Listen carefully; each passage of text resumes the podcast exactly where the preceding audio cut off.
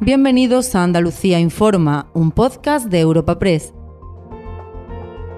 Hoy es 22 de noviembre y estas son algunas de las informaciones más destacadas en nuestra agencia.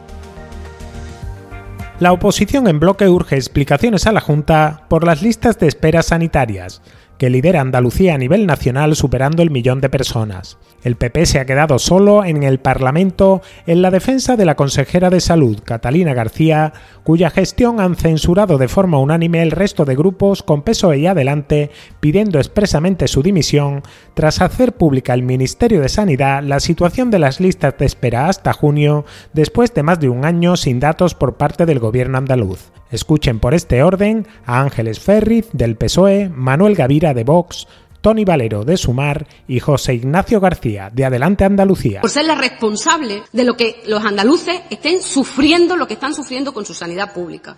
Por ser la responsable de destrozar, junto con Moreno Bonilla, uno de los pilares del estado del bienestar por ser la responsable de que los profesionales se vayan del sistema público. Uno escucha esto, la verdad es que uno siente vergüenza ajena, se echa las manos a la cabeza, porque es que nos toman, a todos los andaluces nos toman por tonto, por tonto, y luego están en la cosa de que la Andalucía oficial es igual que la Andalucía real, hasta que salen los datos.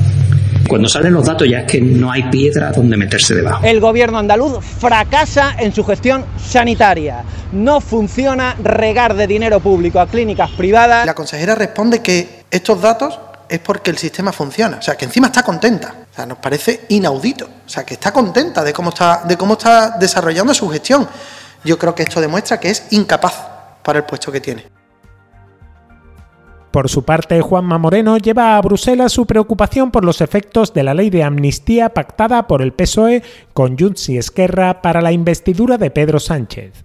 El presidente de la Junta ha aprovechado su participación en una reunión preparatoria de la próxima cumbre del clima en Dubái para impulsar una propuesta en el Comité de las Regiones para que se pronuncie contra dicha norma por considerar que supone un ataque al Estado de Derecho en España, coincidiendo con el debate promovido por el PP en el Parlamento Europeo y que se celebra este mismo miércoles en Estrasburgo. Creemos que vulnera evidentemente el espíritu y los objetivos que tiene la propia Unión Europea, ese espíritu de salvaguardar las democracias, las democracias con su respeto a las libertades y por tanto a la separación de poderes. Y por tanto eh, yo lo he trasladado también eh, al Comité de las Regiones para que mis compañeros, mis colegas tengan constancia de la situación convulsa, de la situación de preocupación que se está viviendo en nuestro país como consecuencia de una decisión irresponsable por parte del señor Sánchez.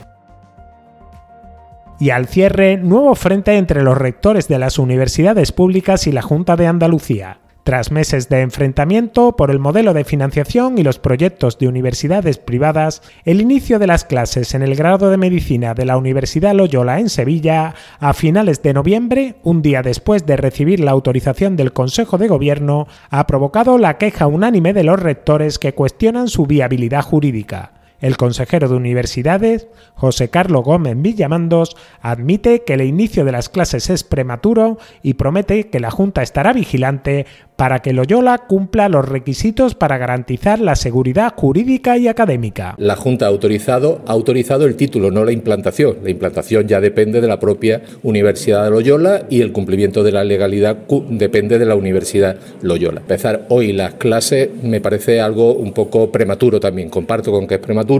Deberían eh, haber esperado a que estuviera publicado en voz el título. Eso es lo que deberían haber hecho. No lo han hecho, bueno, es su responsabilidad, es su decisión y en ese caso, bueno, pues estaremos vigilantes.